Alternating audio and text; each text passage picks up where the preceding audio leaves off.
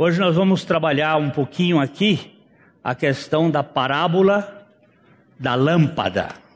Nós temos andado aqui durante alguns meses sobre a questão da metodologia do ensino de Jesus.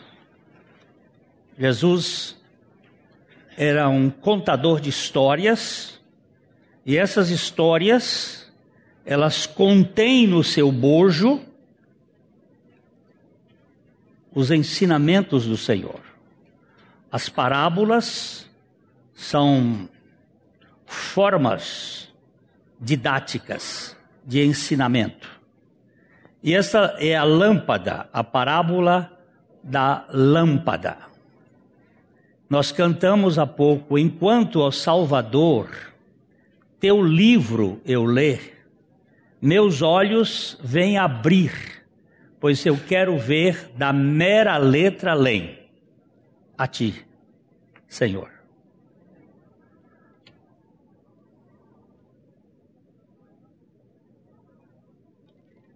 Eu quero ver a ti. Eu não quero ver a letra em si. Eu preciso conhecer meu Senhor e fazê-lo conhecido em todo lugar, por meio da graça. Os textos em negrito, aqueles que estão escritos mais pretos, devem ser feitos por nós por que, que a gente usa essa forma metodológica? É para que a gente olhe a palavra de Deus. A gente leia juntos a palavra de Deus. Eu já falei aqui que no livro do Apocalipse tem três bem-aventuranças. Bem-aventurado aquele que lê. Bem-aventurado aquele que ouve e bem-aventurado aquele que guarda. Lê, ouvir e guardar. É, bem-aventurados. Nós não podemos praticar aquilo que não sabemos. E não sabemos se não lermos ou ouvirmos. Há muitas pessoas que são analfabetas mas elas ouvem a palavra. E a palavra é introjetada nelas. Eu tive o privilégio de ter uma professora de escola dominical na minha cidadezinha no interior do Piauí, que foi uma prostituta e que Deus a salvou, mas ela não tinha leitura, mas ela tinha sabedoria da palavra de Deus ela os textos que chegavam à sua mente, ela absorvia e ela os guardava. E ela podia ensinar. O neto dela foi o Joaquim Cruz, que vocês conheceram como o nosso corredor de 800 metros no Brasil. Filho, neto de uma mulher que foi alcançada pela graça e que viveu pela misericórdia e graça do Senhor. Porque o Evangelho tem esse poder. Não precisa ter leitura, o que precisa ter ouvido. Depois, o que lê também é bem-aventurado. Então, vamos ler juntos o texto de Marcos, capítulo 4, versículo 21. Em seguida, Jesus lhes perguntou: Alguém acenderia uma lâmpada e a colocaria sob um cesto ou uma cama? Claro que não. A lâmpada é colocada num pedestal de onde a sua luz brilhará. Estamos em pleno século I da nossa era. As lâmpadas eram feitas de barro elas tinham uma alça, elas tinham um lugar de colocar o azeite, elas tinham um lugar de colocar o pavio, que normalmente era feito ou de linho ou algodão, e aquele pavio era colocado ali dentro e você acendia, não tinha fósforo. Pense bem, a lâmpada em certos lugares não podia apagar, porque se apagasse, não tinha como fazer. Para acender de novo, ou era com pau esfregando, ou era com o sol, com uma pedra como cristal colocada ali para que houvesse a infiltração dos raios e produzisse. O fogo tinha que ser mantido.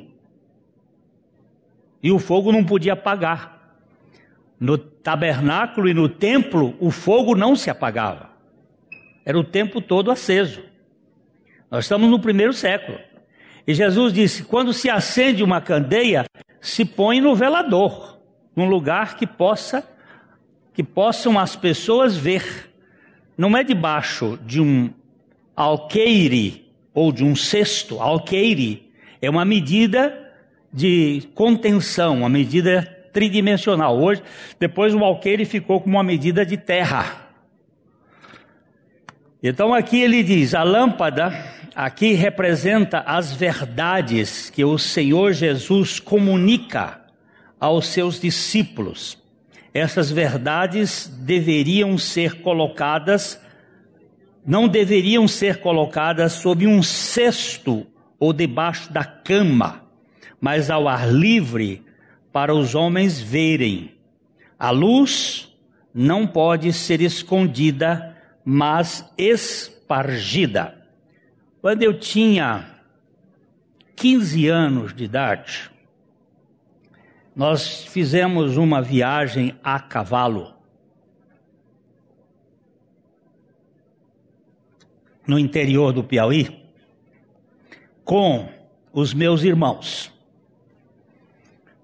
O mais velho, o segundo, o terceiro eu, não está aqui hoje, e o quarto, e eu sou o quinto. Nós somos sete, duas mulheres. E iam à noite, nós íamos à noite de uma fazenda para outra, passando num lugar onde havia muita onça. Então, os irmãos mais velhos iam armados e a cavalo. Chuva, aquela chuvinha de molhar tonto, você fica assim. E nós entramos na, na, no, no, na goela, no carreiro, no trilho, à noite. E tínhamos umas quatro léguas para andar. Quatro léguas são 24 quilômetros a cavalo, à noite. A única luz que a gente via era dos vagalumes. O céu coberto, aquela chuvinha, e o meu irmão, mais velho na frente, o outro, segundo, e eu no meio. Eles me puseram no meio. Porque não tem possibilidade de dois cavalos andarem um do lado do outro. E o meu irmão disse assim: segura a rédea com leveza, mas não solte a rédea e deixe o cavalo te guiar. Porque o cavalo sabe da estrada. E nós andamos umas duas horas e meia, ou três, quando eu vi uma luz. Era a luz de um fifó, de uma lamparina. Nós levamos mais ou menos uns 15 minutos para chegar até o lugar da luz. Ela brilha no escuro de uma maneira intensa. É uma luzinha pequena, é só uma, uma como se fosse uma vela. Mas ela estava fazendo lá no, no alto e a gente enxergava. É isso que Jesus quis dizer. A luz de vocês tem que estar brilhando. Para que aquele que ande nas trevas,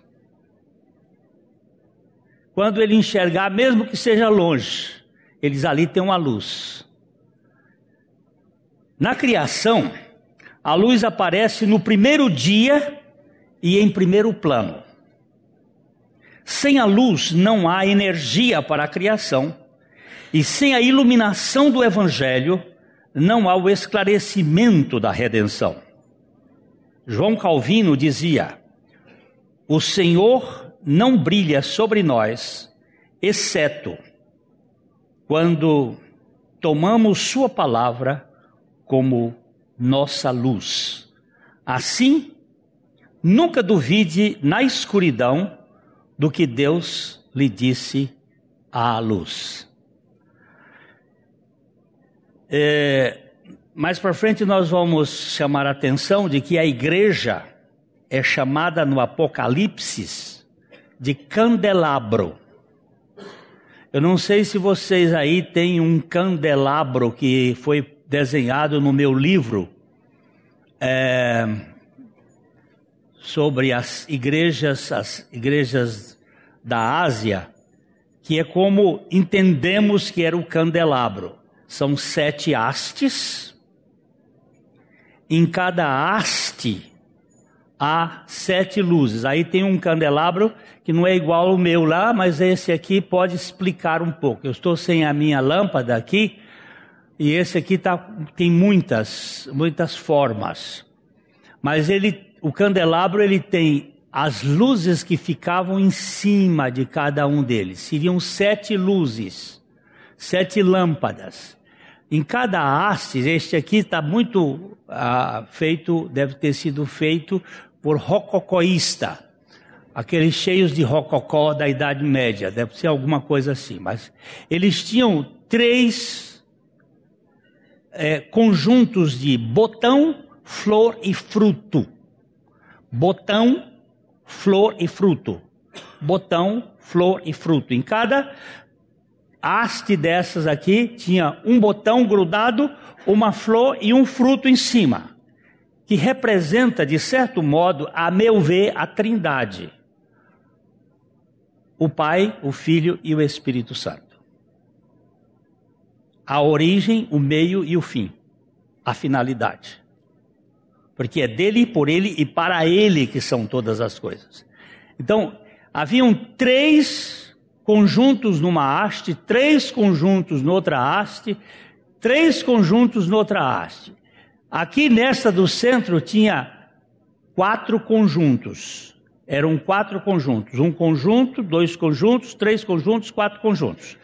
4 de 3. Então, se você fizer a soma, é assim: 3 vezes 3, porque 3 vezes um botão, flor e fruto, 3 vezes 3 são 9.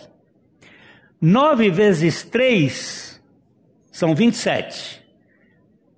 3 vezes 4, 1, 2, 3, 4, são 12.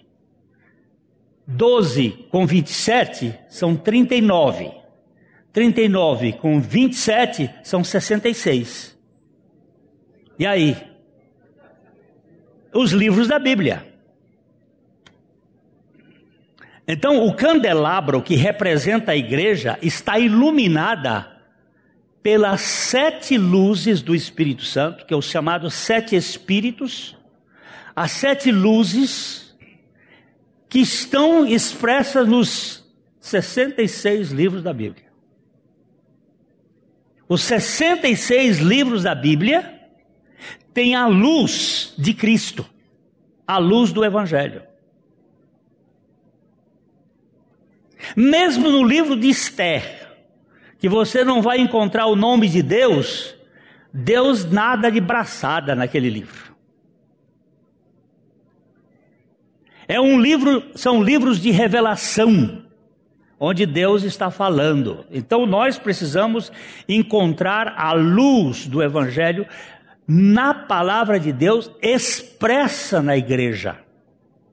A igreja é iluminada pela luz da palavra. É isso que Calvino disse muito bem: o Senhor não brilha sobre nós, exceto quando tomamos a Sua palavra como nossa luz. O cesto de alqueire aqui pode representar os nossos negócios que roubam o tempo que deve ser dado às coisas do Senhor.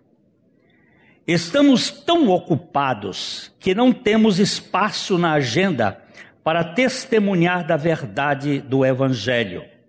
Muitos cristãos se encontram tão ocupados com seus negócios que a luz de Cristo permanece oculta sob as suas tarefas.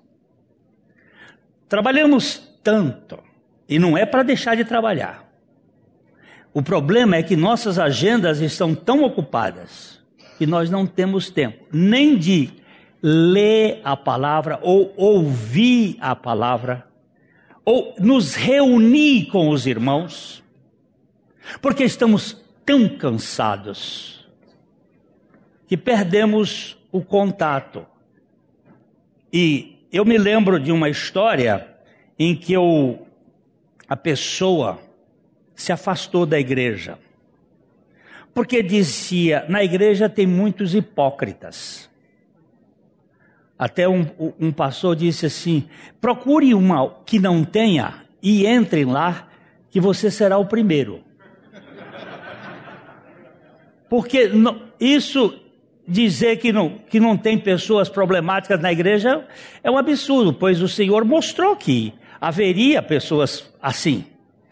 Mas a reunião da igreja é fundamental. Então ele afastou-se da igreja e um irmão é, foi fazer uma visita a ele e era inverno.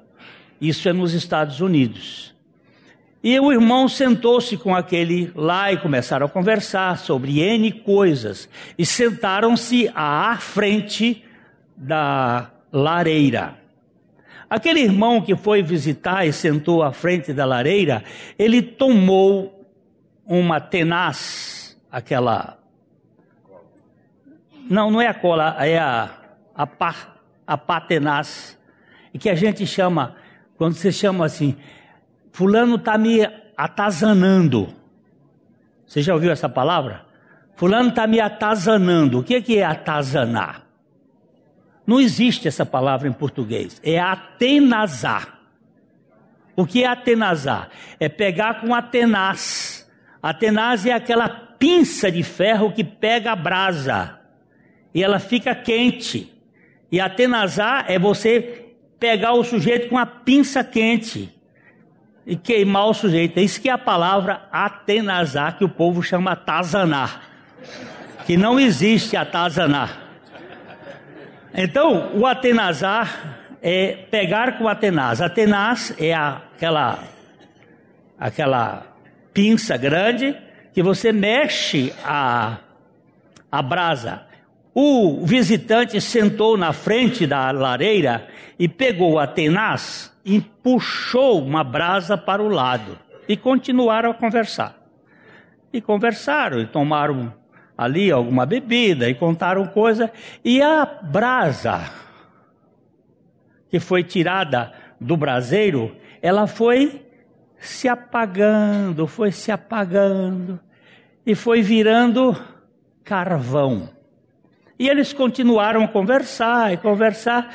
Daqui a pouco, ele, quando a, a brasa já tinha virado carvão, mas ainda fumegava um pouquinho, ele foi e empurrou a brasa para o braseiro.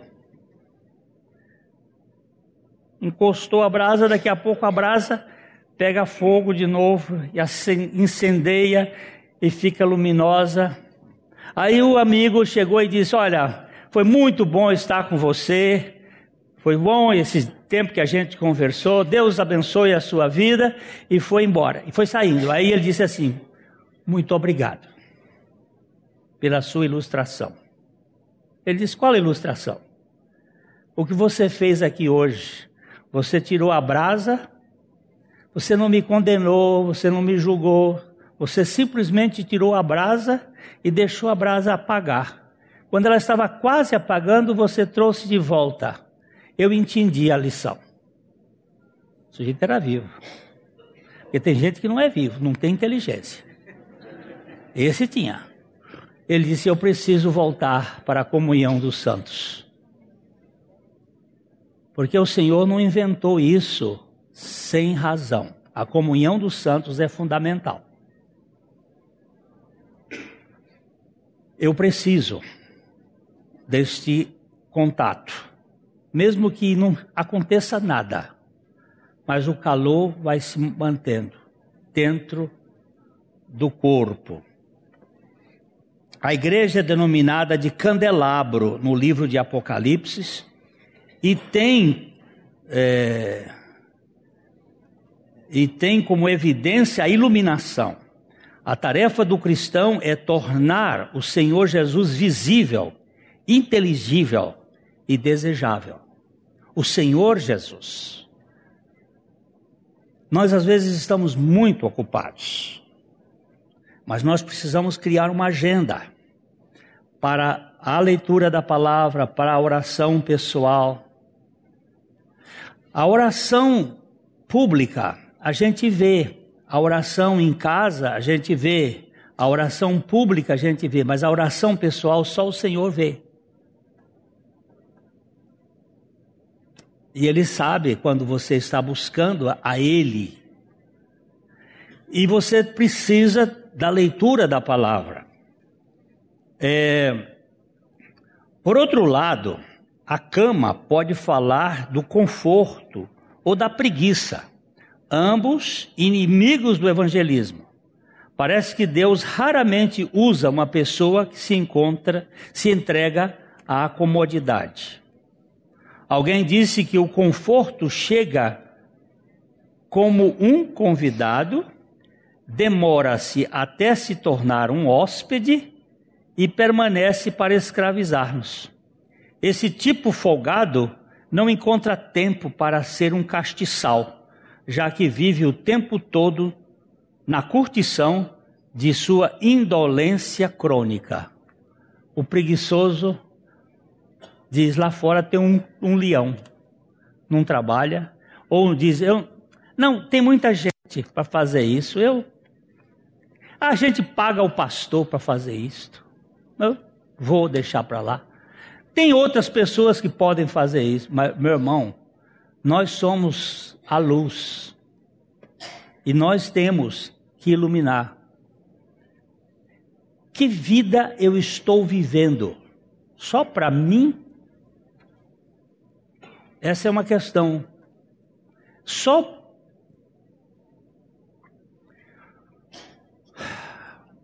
cara procurou um psiquiatra, era um mega investidor, é, empresário da Wall Street, e ele procurou o psiquiatra. E o psiquiatra, ele disse assim, eu estou em depressão, eu ando cansado. Ele disse, o que, é que você tem feito? Eu só tenho trabalhado, eu só tenho feito isto, eu, eu passo de segunda a sexta é, labutando com bolsa de valores, com isso, com aquilo. Eu, e, e disse: O que, é que você tem feito em prol da humanidade? Ah, eu pago os meus impostos. Não, estou perguntando isso. O que, é que você tem feito? E qual é o tempo que você tem ficado sozinho? E aqui eu boto sozinho com Deus, aqui sou eu. Ele disse: não, eu não, não muito. Ele disse: então eu vou fazer o seguinte: você vai ficar quatro horas sozinho. Quatro horas por dia? É, por dia, sozinho. E você vai ficar, você vai procurar ficar uma ou duas horas para servir ao, à humanidade. E depois você vai trabalhar. Daqui um mês você volta. O cara foi e voltou. Ele disse: Como é que tá? Não melhorou muito, não. O que é que você está fazendo? Ó, oh, eu não sei o que eu. Eu não fiz nada para ninguém. Eu não sei fazer nada para ninguém. Eu tenho vivido só para mim. E eu, naquelas quatro horas, eu fui tocar piano, toco piano, eu fui ler. Ele disse: Eu não mandei você ler e nem tocar piano. Eu mandei você ficar sozinho. Ele disse: Eu não suporto ficar sozinho. porque ficar comigo é uma tragédia. Se eu ficar sozinho comigo, ele disse: bem, o diagnóstico já está feito. Você é tão egoísta que nem com você mesmo você não pode viver. É isso que está lhe fazendo mal. E o segundo é que você não sabe que os outros são importantes. Quando você sair daqui, procure alguém para você servir.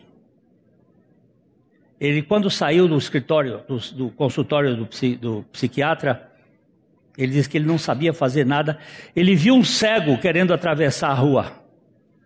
Ele disse, porque o, o psiquiatra disse: se, se tiver pelo menos um cego para você ajudar, ajude ele a atravessar a rua. Ele disse: eu estava tão sem que eu vi um cego. E aí eu cheguei para ele: o senhor gostaria que eu lhe ajudasse a atravessar a rua? E o cego disse: sim.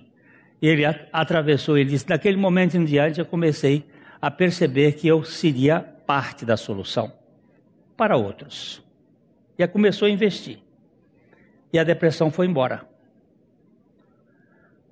Quando você fica sós com Deus e em busca de alguém que você que Deus possa trazer na sua história, você faz a diferença. Nós temos uma senhora aqui na nossa igreja, ela está aqui hoje, e ela está com imobilidade para andar. É a dona Íngrida. Mas ela tem um ministério. Ela telefona para todos os aniversariantes. Ela liga para eles em nome da igreja e dá um, um parabéns, e dá um versículo bíblico, e dá um incentivo dentro do seu apartamento, dentro da sua casa, ela está cuidando da atenção com os irmãos. E este mês nós vamos comemorar os 90 anos dela. Então, eu vejo isto como um exemplo. De dentro de casa nós podemos fazer algumas coisas. Ah, ah, mas eu não sei fazer nada. Então, peça a Deus que lhe leve logo. Você não sabe fazer nada?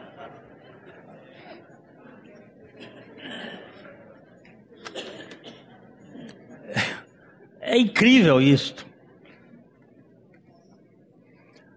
Alguém disse que o conforto, sim, Harry Ward Beecher, no século XIX, afirmou: se você está ocioso, está na estrada para a ruína e há nela poucas paradas.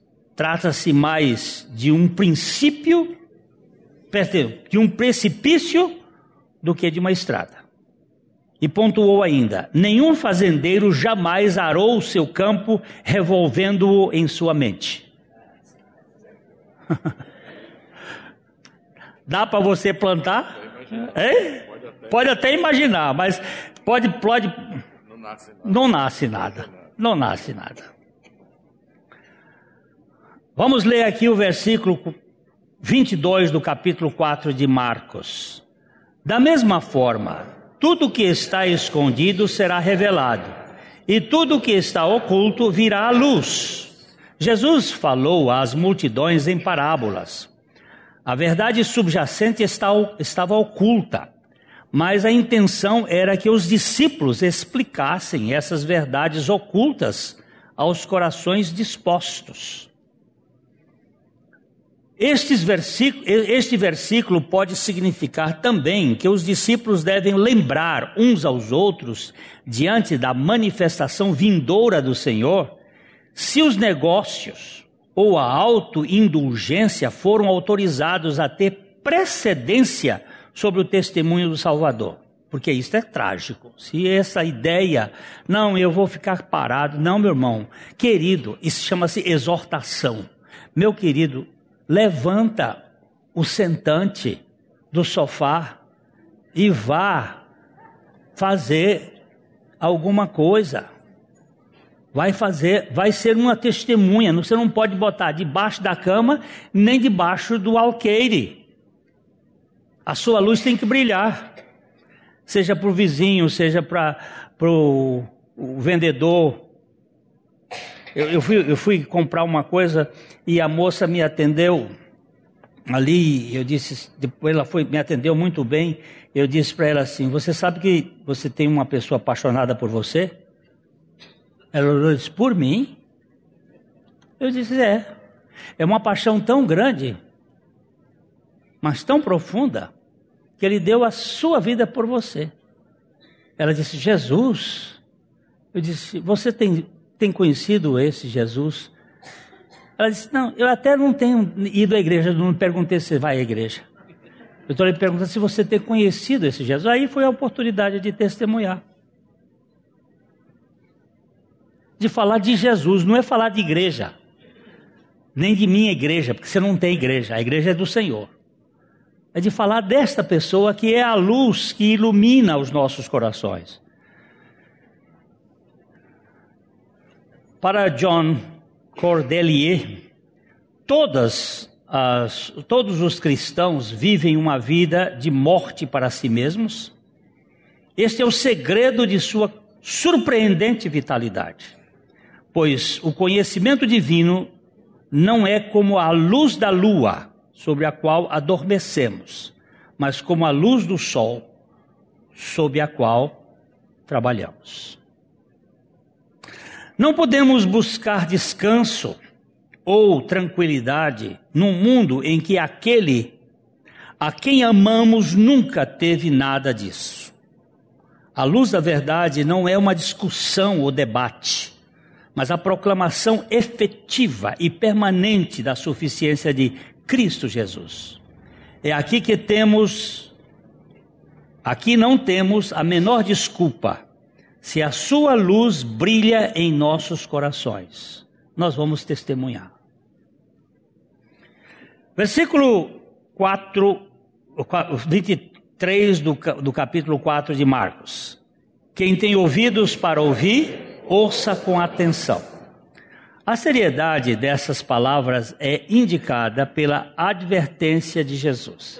Se alguém tem ouvidos para ouvir, é melhor ouvir. A fé não deixa as pessoas estagnadas, nem desatentas.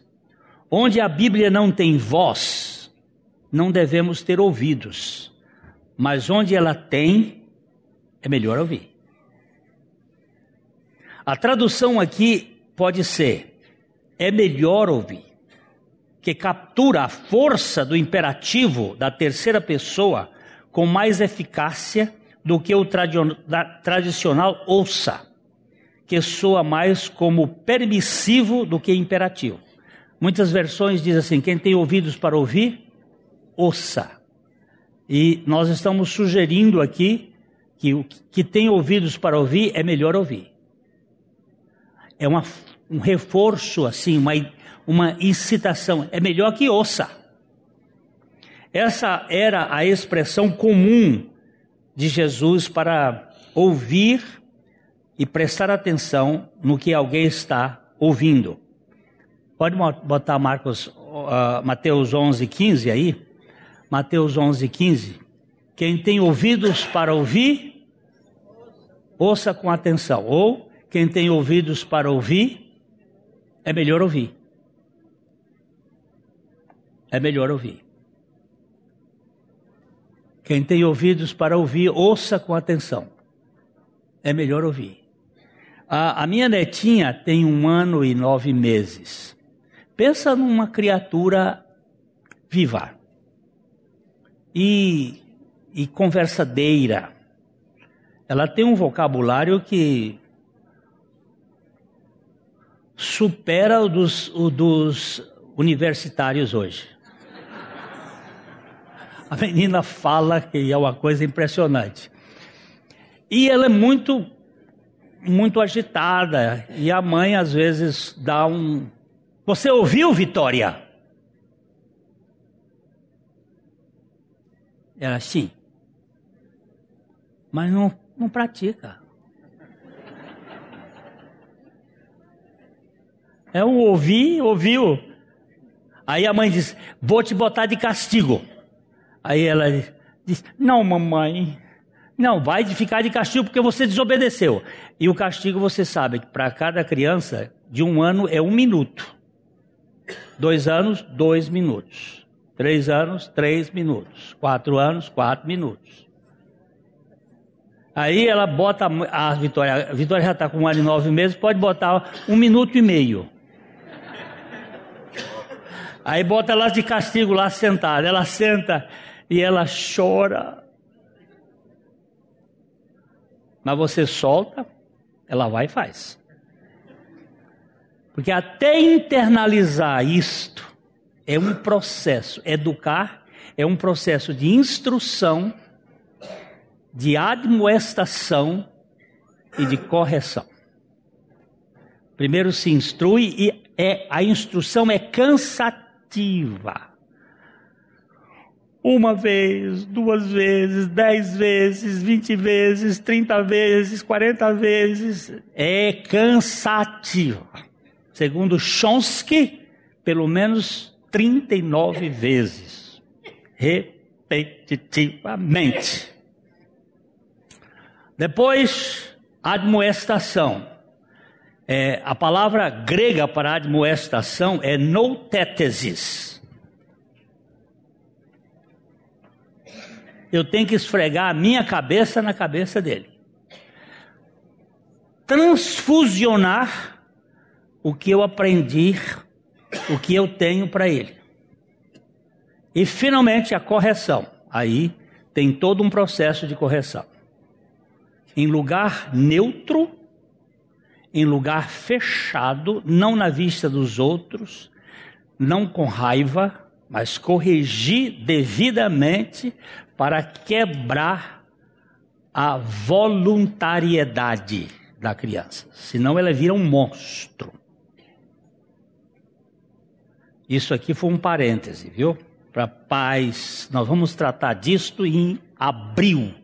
Aqui na igreja vai ser um mês para a família desde mamando a caducando, de como tratar com criança e com velho chato.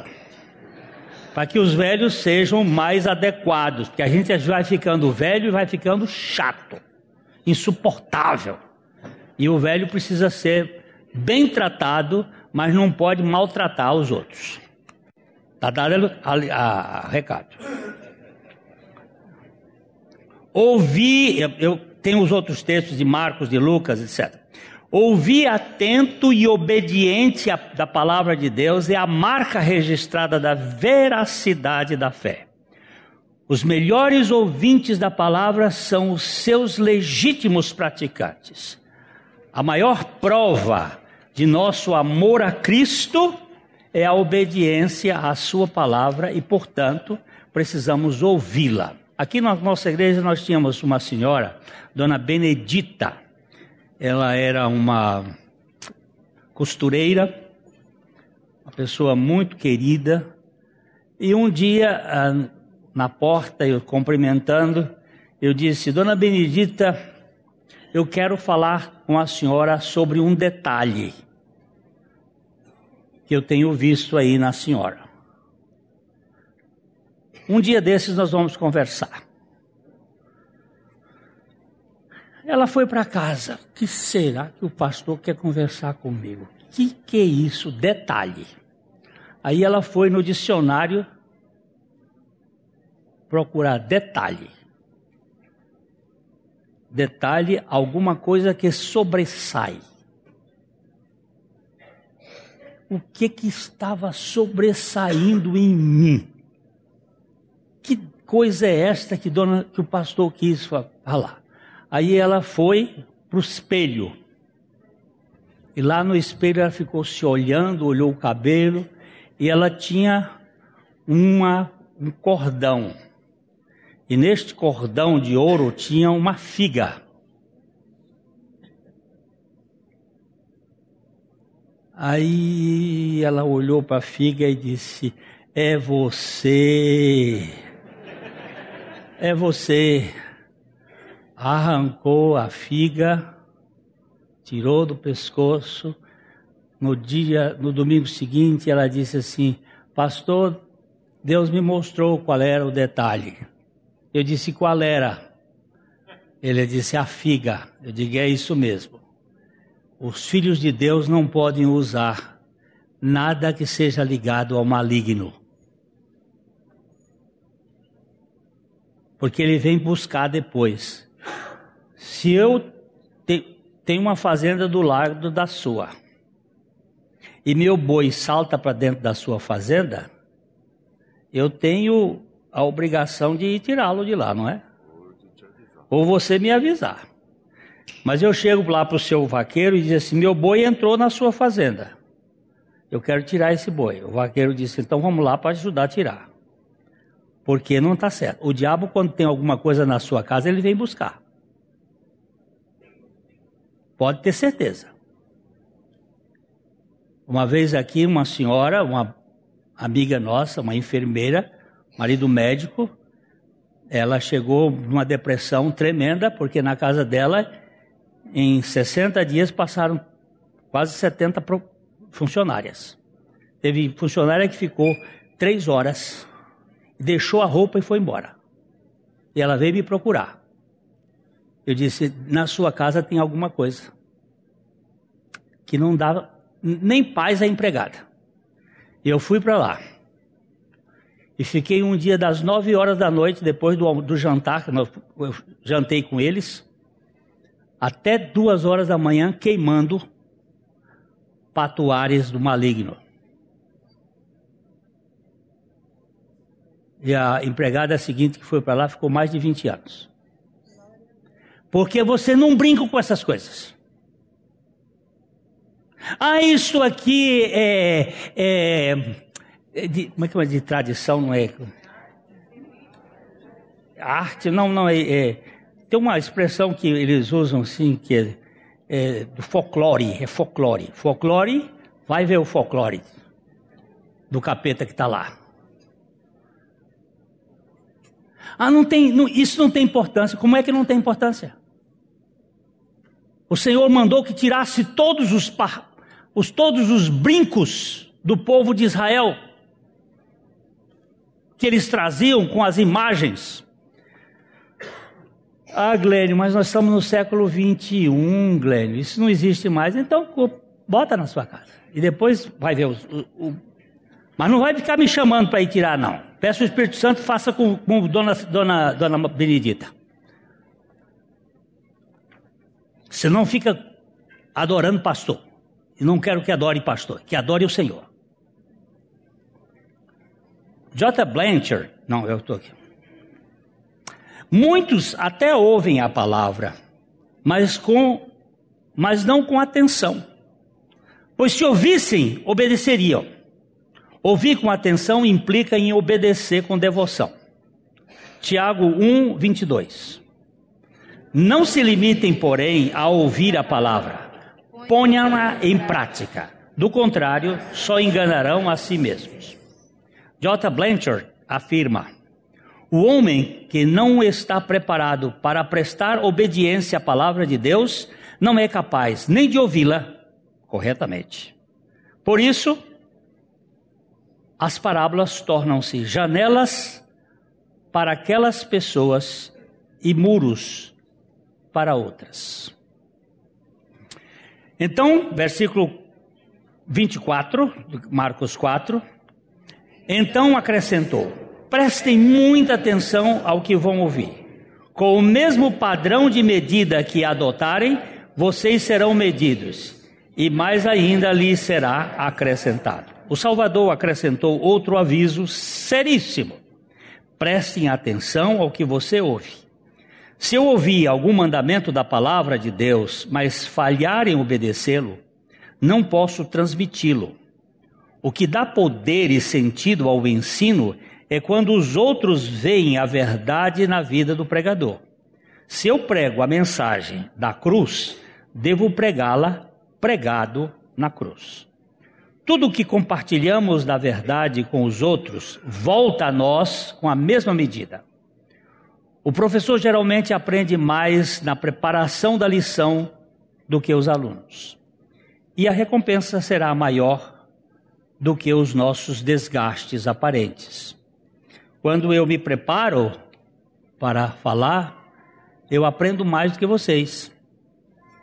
E aquilo se incorpora em mim. Agora, quem ouve com atenção, ouve e procura aprender. Jesus advertiu que o julgamento injusto seria pago em contrapartida. Pois com o julgamento que você julgar, você será julgado. Este princípio de colher o que semeamos é construído em toda a vida e negócios humanos. Marcos aplica aqui o princípio à nossa apropriação da palavra. E Lucas aplica-o à nossa liberalidade ao dar.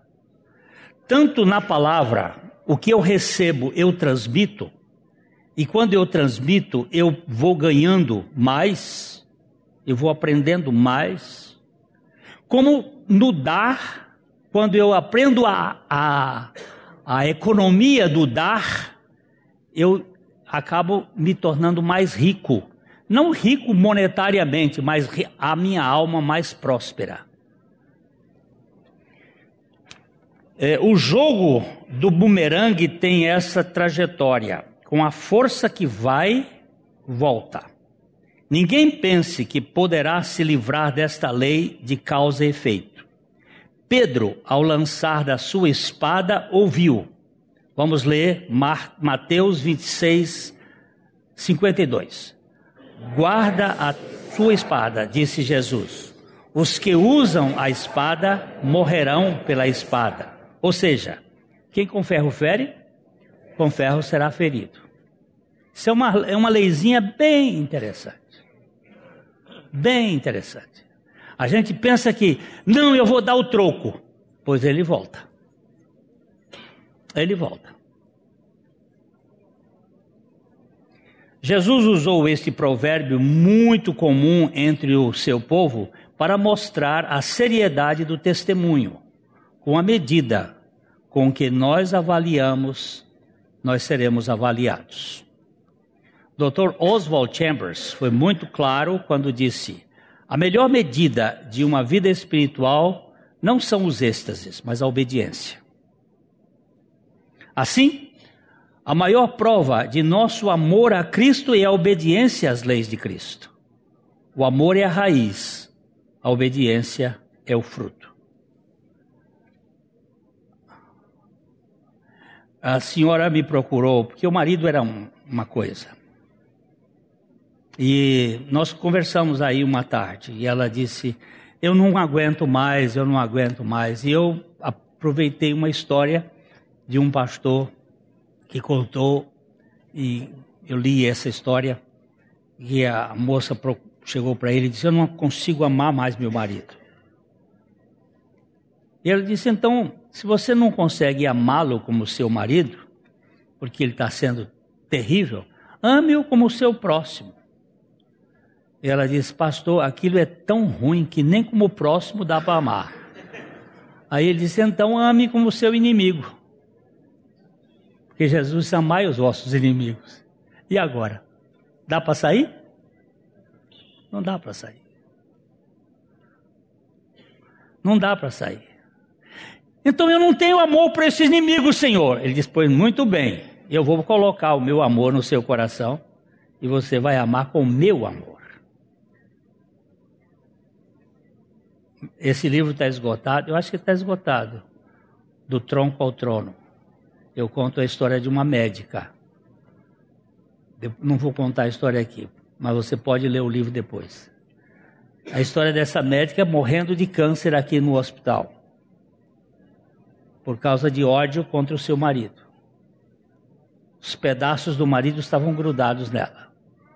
Mas quando Deus fez a obra no coração dela, ela teve alta e está viva e ativa em Maringá.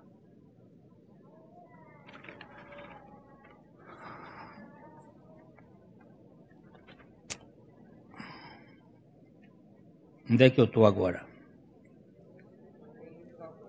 Jesus usou esse provérbio, Dr. Chambers, pois assim, ao que tem, mais lhe será dado, mas ao que não tem, até o que tem lhe será tirado. Toda vez que adquirimos uma nova verdade e permitimos que ela se torne real em nossas vidas pela obediência, temos a certeza de receber mais verdade. Por outro lado, a falta de resposta à verdade resulta na perda do que havia adquirido anteriormente. Em questões espirituais, ficar parado é impossível. A pessoa ou ganha ou perde, ou avança ou recua. Quem teve, quem tiver, será dado. Portanto, de acordo com o governo do céu, mais progresso assegurado, mais avanço no conhecimento, amor, santidade, alegria, etc. Toda bênção é uma garantia de mais bênção por vir. Ela terá abundante, ele terá abundantemente. Por outro lado, quem não tiver será levado àquela aparência de conhecimento, àquele conhecimento superficial dos assuntos espirituais que ele já teve. Vai diminuindo, vai apagando a, a, a, a brasa, vai ficando mais, mais.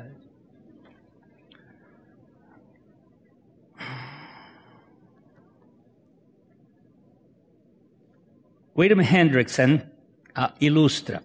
Não é verdade que a pessoa que aprendeu música suficiente para tocar algumas melodias simples, mas não o suficiente para poder dizer eu dominei esse instrumento e depois para de praticar por completo, logo descobrirá que a pouca habilidade que tinha desapareceu aos poucos? O homem que se recusa a fazer o uso adequado do seu único talento perdeu até isso. Não vai e acaba sem condições. O princípio é simples. Quem tem, receberá mais. Quem recebe e usa o que Deus lhe dá, recebe mais ainda. Quem não usa o que recebeu, vai perder tudo.